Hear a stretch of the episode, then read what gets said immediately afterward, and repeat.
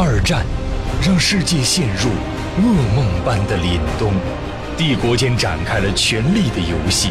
德、美、英、苏、俄四大家族的年轻人上演一幕幕的爱恨情仇、家国抉择。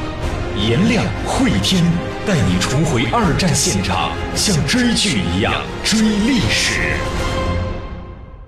世界的凛冬，二战的权力游戏。各位好，我是颜亮，我是慧天。前情回顾。时间线是一九三三年，我们的主人公莫代呢要面临着带娃去上班的局面。但是要知道，在一九三三年，莫代所供职的是德国社民党的一家杂志社，而他刚刚在这份杂志上发表了一篇文章，调侃了刚刚上台的德国新总理希特勒。莫代也感到了一丝丝的担忧。他担心希特勒旗下的冲锋队可能会在近期对他的杂志社有一些不利的举动，而他又面临着必须得带女儿去，因为今天女儿没人照顾。是啊，本来呢，莫代想给老公沃尔特打个电话，是沃尔特，你把女儿带走。就是男人也没空带娃啊，还是交给女人了。这么说吧，沃尔特非常非常的爱卡拉，卡拉也知道爸爸很爱自己。但是十一年以来啊，卡拉十一岁嘛，十一年以来，沃尔特从来就没有完整的照顾过卡拉，哪怕一天。在当时，如果男人带孩子是一个非常丢脸的事情，妈妈莫代呢，她也应该知道这样的规则，她只是假装不知道而已。她打这通电话，最后一定是失败告终。于是莫代只好带着卡拉。走向杂志社，沃尔特他也是德国社民党的重要成员。对呀。此刻的德国社民党面临的烦心事儿也多着呢啊！纳粹党正在谋求在议会当中的绝对话语权。此刻的社民党啊，真的是焦头烂额，所以也可以理解沃尔特为什么没有心情带孩子。对呀，对呀。正说到这儿啊，莫妮卡她老公弗兰克和儿子沃纳从房间里面走了出来。这家有钱呢，所以有一辆很不错的奔驰车啊，正好搭他们的车呢，就可以到杂志社去。他们开的这个车呢，是梅赛德斯奔驰 W 一零，是很贵的一种车了。当时的这个梅赛德斯奔驰是希特勒也非常喜欢的。我们介绍 W 一零型的奔驰车啊，是这样的，它的格局前面是司机开车，还有一个副驾驶，然后呢用隔挡隔开，后面呢是两排座位，一排对前，一排对后。在当时路上，两家人肯定要聊聊天嘛。但是卡拉觉得今天啊，感觉是走背字儿。为什么呢？在家妈妈跟爸爸吵，来这儿妈妈电话里跟爸爸吵，在车上呢，妈妈跟。沃纳他老爹弗兰克吵，弗兰克呢对莫代就一开始闲聊，就讲啊，诶，莫代女士啊，我看到你在《社会民主党人》杂志上写了一篇专栏文章，那个您对于希特勒总理有点不尊敬，说句老实话，我感到蛮失望的。莫代呢，他就反击啊，那难道你认为记者们只能写一些对政治家阿谀奉承的文章吗？那不是太丢脸了吗？再者说，就算阿谀奉承，那也得双向不？你看看纳粹的杂志社、报纸，从来就没有对我丈夫礼貌，那凭什么我写文章一定要对希特勒礼貌呢？这句话刺激了弗兰克先生，弗兰克先生就脸就板起来了。他说：“我讲的这个不是普通政客啊，希特勒他和普通政客不一样，他是我们德国人民的伟大领袖啊！你看，代表了相当数量德国人的想法，认为是希特勒的领导之下，德国的经济才得以迅速恢复的啊！对呀，你看后面弗兰克先生就说啊，你们社会民主党人啊，包。”包括德国共产党，你们成天就做春秋大梦。现实的德国人都知道，德国没有办法靠你们的理念活下去的。人们要有食物，要有衣服，要有炉子，对不对？而希特勒总理将给我们带来更多。这个末代他又反唇相讥：德国要不要发展？当然要发展，但必须指出啊，我们德国的发展是不是和希特勒他有必然的关联？希特勒是现在当总理，但之前我们经济就已经起来了呀。而且就算没有纳粹那帮人，我们国家也会复兴的。再者说了，我希望我的女儿卡拉和我儿子埃里克在一个自由国度里面成长，成为一个自由的公民。纳粹带来的会是什么呢？这弗兰克呢，他就说，莫代啊，你把自由过于美化了，自由不会让人民更幸福的。人民需要的，我们伟大德国人民需要的是强有力的领导。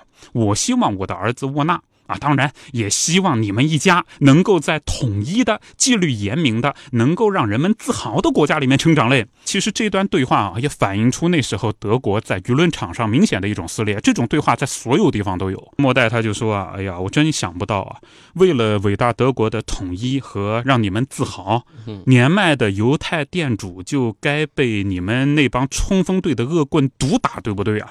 其实莫代这边讲呢，他已经开始有情绪化了。他将弗兰克先生直接归到纳粹那一边了，结果弗兰克呢来了个默认，哎，我就是纳粹这边的，怎么着呢？政治，政治是严酷的，在强大的政治面前啊，强大的政治机器面前，所有的人都是卑微的蚂蚁啊，我们什么事都做不了的。这里边其实也点出了一个，就为什么有相当数量的德国的资产阶级是支持希特勒的。在民族工业发展上，有希特勒那一套，比如说对犹太人的迫害跟歧视啊，帮助了他们本国的资产阶级的产业能够做大。这也是为什么在美国和英国有相当一部分资产阶级，就资本家也认同希特勒的做法。对，哎，恨不得就是你把我们国内的那帮会做生意的精明的犹太人也干掉。那太好了，没人跟我抢生意了啊！像这个弗兰克这样的，他是受益于希特勒很多政策的，让他能够快速的发家致富。他当然觉得这样好啊，这社会都有秩序啊，没错，秩序稳定了，我才能挣钱嘛。你把犹太人又赶走了，没人跟我抢生意了，当然他伟大了。最后莫代呢，就长叹一声，他说：“弗兰克先生啊。”我相信啊，我们都是各自领域的领导者。你看我呢，负责写文章；你呢，负责做生意赚钱。但是无论什么人，都应该尽自己的努力，让政治不要那么严酷，多一点诚信，多一点理智，少一点暴力成分。如果做不到这一点，我们没有尽到各自的爱国义务，不是吗？结果，弗兰克先生啊，非常没有礼貌地吹了一声口哨，就这样的一种蔑视，应该说是挂在脸上了。心里边说一句：“哎呀，妇人之见呐。”就是妇人之仁呐。这个小卡拉呢，坐在旁边啊，他就很伤心。首先呢，他一门心思想的是能跟沃纳讲几句话，结果一路上沃纳呢就很尴尬的坐在一边，那也没办法，两个孩子说话。再一方面，卡拉就觉得，哎呀，现在这样的一种情况，所有的地方都紧张兮兮的，妈妈也没有切换到平时的优雅状态。弗兰克先生呢，现在这样的一种公牛一样的斗士的气质啊，平时他也不是这样的。我们这个社会怎么了？这种撕裂感啊！价值观认同的这种纷争，而且如此的对立。车子已经来到了莱比锡广场，距离报社约莫还有五六百米。弗兰克先生冷冷的问了一句：“啊，我在哪边把你们放下来啊？”而妈妈莫代也很识相啊，这里就可以了。于是呢，下了车。梅赛德斯奔驰绝尘而去，应该说这次是不欢而散啊！离杂志社走还得十来分钟，但母亲显然已经不愿意在车里面继续待下去了。卡拉是非常非常不愿意自己妈妈和弗兰克先生吵的，因为卡拉一直有个愿望，她要嫁给沃纳，要嫁给未来的公公！母女迈着步子往前走啊，然后呢，妈妈就说：“哎呀，卡拉哦，办公室里面。”带孩子上班是蛮受忌讳的，蛮不讨人喜欢的。所以今天你无论如何不能惹麻烦啊！我们都不要惹麻烦。从卡拉记事开始吧，妈妈就一直在为杂志撰写专栏，在记者圈也很有名气。记者们甚至熟人们都会亲切地称莫代为莫代女士。但是卡拉没想到，妈妈在报社啊，在杂志社也是这么的谨小慎微。也许就是因为她是个女人吧。在社会民主党人杂志社所在的大楼附近，看到了一个人。看到这个人呢，卡拉心里面一动。这个人叫做施布瓦。这个施布瓦是怎么回事啊？施布瓦是沃尔特的战友，在一战期间啊，曾经并肩作战。后来呢，战后他失业了，施布瓦失业了，沃尔特将施布瓦接到家里面做园丁。结果没想到吧，这个施布瓦曾经在末代的皮夹子里面偷钱，而且偷了不止一次。现在呢，这个已经被家里解雇多时的施布瓦，穿着一身冲锋队的制服，站在杂志社旁边。就施布瓦是一个虚拟人物，但是他很有代表性。你看，参加过一战，退伍老兵，回来不好好工作，劣迹斑斑，这不就是冲锋队最主要的人员构成吗？母亲见到施布瓦呢，冷冷的点点头，但是明显不安啊。走过施布瓦以后，莫代就跟卡拉念叨了一句：“哎呦，他来这边干什么？”接着。不安地走进了大楼。不好的预感已经来了啊！嗯，冲锋队来了啊！杂志社位于大楼的第一层啊。卡拉知道小孩不应该来这儿。当时全世界的规矩，按卡拉理解，都是小孩子不应该到妈妈的办公室来，呃所以呢，也就希望神不知鬼不觉地溜进母亲的办公室。然而在楼梯上就遇到了主编，叫约克曼先生啊。约克曼呢，戴着高度的近视眼镜啊，他叼着烟看着莫代，直率地说了一句：“哎呦，莫代啊。”我们开幼儿园了，是不是啊？老板不高兴了啊！其实莫代是业务骨干，结果你看还要被怼一下。对呀，呃，母亲是这么说的啊，呃，约克曼先生你好啊，我一直在想着前些天您讲过的那句话，您教导我们说，年轻人往往只知道记者这份工作非常的耀眼，但从来不知道其中的甘苦啊。我呢想让女儿来看看现实，我想这样的教育会对她非常的有帮助。她会写一篇作文，把杂志。社看到的以及所思所想，告诉同学们啊！我想呢，您一定会同意我这么教育孩子。然后约克曼愣了一下，耶，呃，我这么讲过吗？我不记得了啊。不过你这么想是很好的，很好的。莫代啊，真的是成长了，成熟了，在夜总会唱歌这段经历啊，没白历练啊。对，这段话肯定是他路上就想好了。这万一被老板看见了，怎么能够让老板？不生气啊！对，他从当年那个桀骜不驯的英国贵族大小姐，已经变成了一个。处处会看人眼色行事，可以为了蹭别人的车，让自己跟女儿不至于在寒冬当中步行；可以跟政见不同的男人共乘一辆车，对，也可以为了让自己孩子能在办公室待一会儿，跟老板编一套说辞出来啊。是啊，这生活会让很多人改变的。嗯，就说到这儿呢，约克曼就讲啊，那你们上去吧，我去买包烟就过来。哎，立刻莫代就拦住，不用不用不用，卡拉帮你买，来，我把钱给你，你去给我们总编买包烟，快去快去。有眼力劲儿啊！有眼力啊！呃，卡拉跑了出来，走到大街上。母亲呢，用魅力和机智啊，消除了老板的不满。而且卡拉就想啊，妈妈经常说，女人要善用自己身上的每一件武器。很深刻啊！女人要善用自己身上的每一件武器啊，应该讲的是魅力啊。一个女人得用尽多少智慧才能过好这一生啊？等买好烟呢，卡拉就往回走。结果在大楼里面看啊，所有房间门都开着，除了秘书打字员，其他的记者都不在，估计在一起开会呢。等找到会议室，里面传出。抬高的争论的声音，估计也是在争论某一篇稿子。拍拍门，卡拉就拧开门把手进了房间，满屋子都是烟。那时候在室内抽烟是很正常的啊，所有人只能受着。母亲是十来个人当中唯一的女性。卡拉走到桌手，把烟递给了约克曼主编，所有人都安静下来啊，显得非常的吃惊。约克曼呢说了一声谢谢，所有人都笑了起来。还有人说：“哎呦，约克曼啊，你雇了个助理呀！”哎，卡拉觉得自己做事情啊做得非常不错。离开会议室。到了母亲的办公室啊，整个办公室里面呢有一个很漂亮的打字机，打字机旁边有合照。在当时啊，打字机是一个非常昂贵的奢侈品啊，独自有一个打字机，这是很多那时候靠写字为生的人非常大的一个梦想。卡拉走到窗前，发现呢已经有四十几个冲锋队员站在马路中央了，在那高喊：“打死所有的犹太人，犹太人进地狱去！”卡拉还是吃惊的发现，站在队列正前方的就是施布瓦，就原来在家做园丁的那个，对，偷钱被辞退的那个。应该说呢，施布瓦被解雇的时候啊，卡拉还是挺伤心的，因为他知道施布瓦是爸爸以前的战友。呃，但是呢，施布瓦还是离开了。没想到他现在变成了这样的一个人。接着，冲锋队的口号就变了。前面讲的是杀死所有犹太人，后面讲的就是捣毁犹太人的报纸。啊，这下子终于找到理由了。你们这个报纸、这个杂志是犹太人搞的，有人开始在外面砸玻璃，有人就冲了进来啊。而让卡拉害怕的是呢，冲锋队员他会一层楼一层楼的去搜查，那最终搜查到这边来怎么办呢？接着又有一个冲锋队员朝楼上扔石头，正好砸到了卡拉所在办公室的窗玻璃上，还好玻璃没有碎啊，卡拉就缩到了桌子下面。接着，楼梯上响彻冲锋队几十人的脚步声啊，嘣隆嘣隆嘣隆的，施布瓦闯进了办公室。不过他闯进办公室了以后呢，第一时间就看到了卡拉，施布瓦明显就愣住了，但什么话都没有说。紧接着往外走，抄起打字机扔到了窗外。更多的冲锋队员涌进了办公室。这时候，施布瓦呢一把就拦住了所有人啊！我们去找这栋楼的保险箱啊，找保险箱啊，找一找这栋楼的秘书在哪边，带我们去档案室啊！走走走走走。接着，办公室里就一个人都没有了。施布瓦出去的时候还把门带上了。卡拉哭了。所以在这儿呢，其实施布瓦他还是保了卡拉的。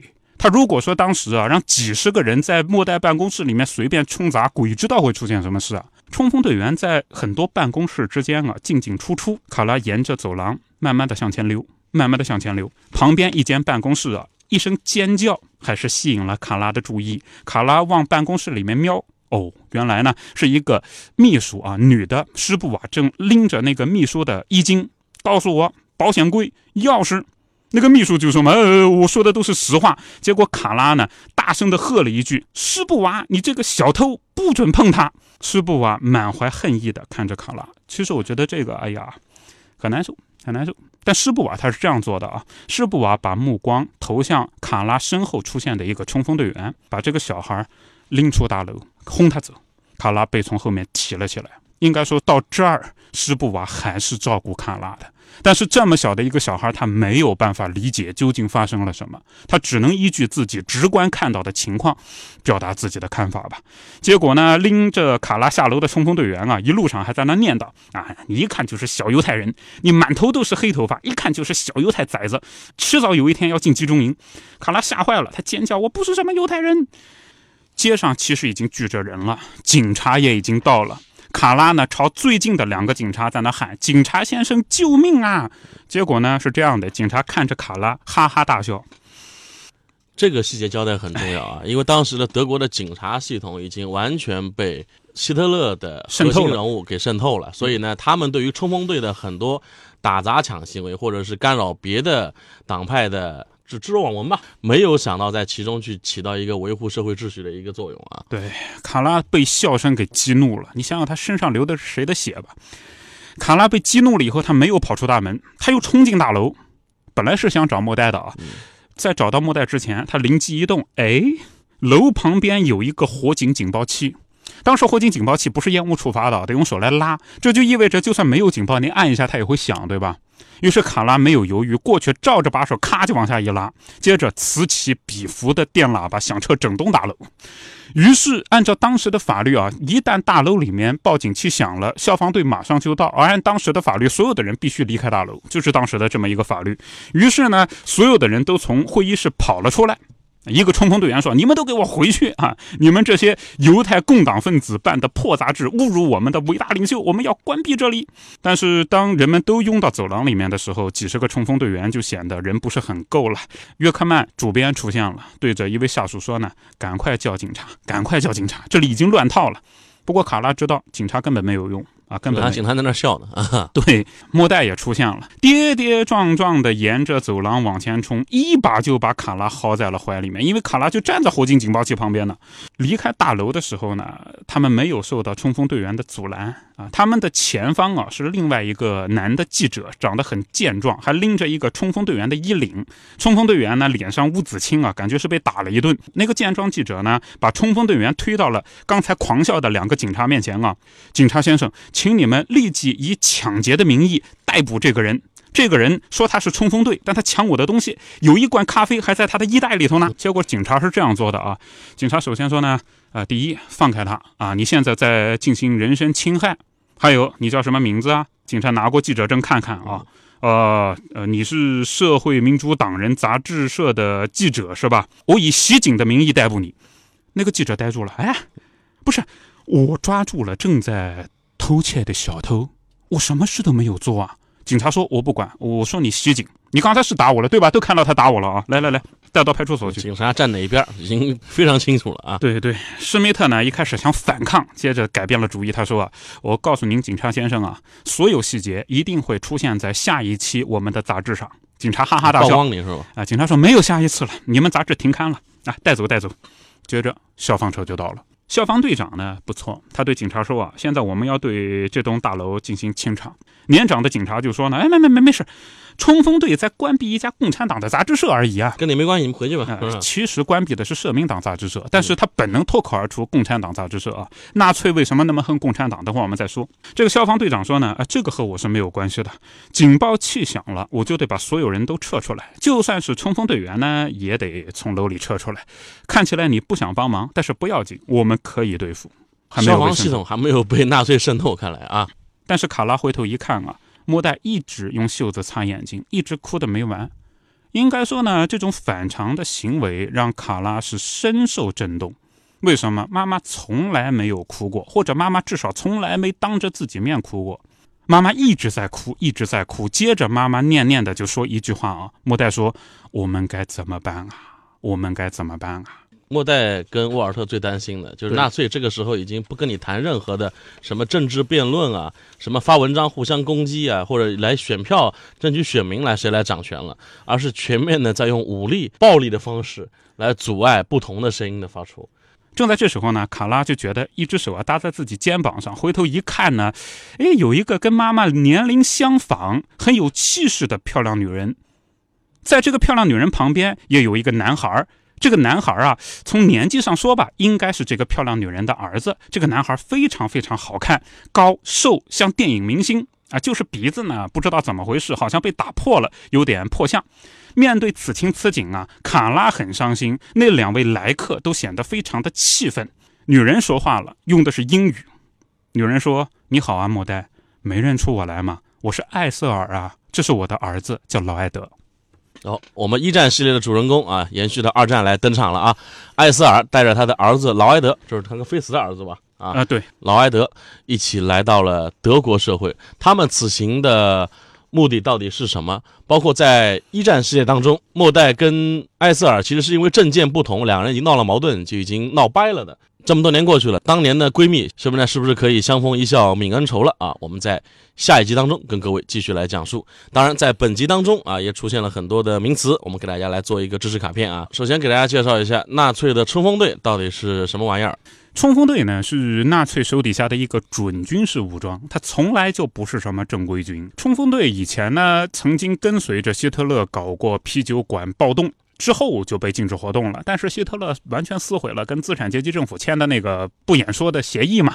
那资产阶级政府要取缔他的演说怎么办呢？冲锋队，冲锋队一开始呢就是当警察，后来啊渗透的比较厉害，很多警察呢也加入了纳粹的活动啊。冲锋队跟警察沆瀣一气，那后来简直是一种在德国无敌的存在啊。就它的组成人员来说啊，相当一部分是一战的老兵。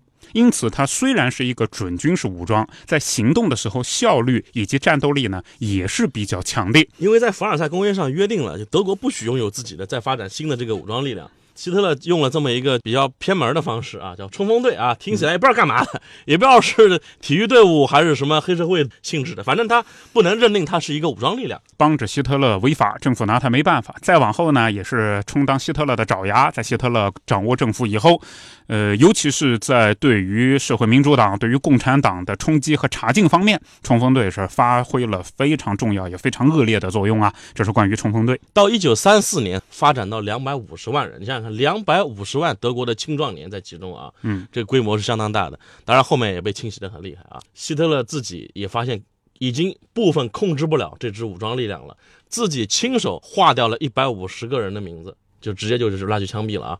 第二个知识点呢，就是为什么纳粹这么恨共产党？你看，包括我们前面讲杂志社被冲砸的时候，明明是社民党的杂志社，但警察理解呢，哦，纳粹肯定是在搞共产党的杂志社啊！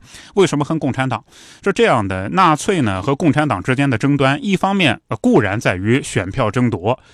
还有一方面呢，在于对于民众的影响、意识形态解释权方面。嗯，你看纳粹他打出的旗号叫国家社会主义，但社会主义按照它正宗来算的话，一八六四年以后就有正宗啊，那就是第一国际、第二国际，这个是正宗啊。马克思恩格斯那个，那是那是正宗啊。那么按照第一国际、第二国际。往前数，一八四八年就是共产党宣言，所以共产党呢是社会主义的正宗。可是纳粹打了个旗号叫国家社会主义，那好了，你想啊，共产党是正宗，那纳粹呢属于一个庶出啊野种，那一定要取而代之，一定要获得整个国家的控制，你不把正统清洗掉怎么可以呢？所以纳粹最恨的就是共产党，导致德国在一战当中失败。导致德国在凡尔赛公约签署的时候吃了大亏的，都认为是犹太人的责任、共产党的责任，在里边内部使坏，这样在意识形态宣传的时候，给自己的政治对手甩了一个大大的锅。对，而且他会把犹太人和共产党连在一起，因为大家知道马克思就是犹太人，对吧？好，感谢各位关注我们这一集的《世界的凛冬：二战的权力游戏》，我们在下集当中再见。在节目的最后，告诉大家一个好消息：与我们主播老师天亮 CP 的两天一夜活动现在开始报名啦！颜亮、慧天将和你一起畅游美术馆，看星星，看月亮，从诗词歌赋谈到人生哲学。现在报名还可以享受第二位半价的优惠活动，时间就在二零一九年六月八号到六月九号，地点位于江苏省南京市四方美术馆。具体情况，您可以添加我们的火线助手，微信号是火线全拼加数字二零二，天亮 CP 在这里等你，赶紧报名吧。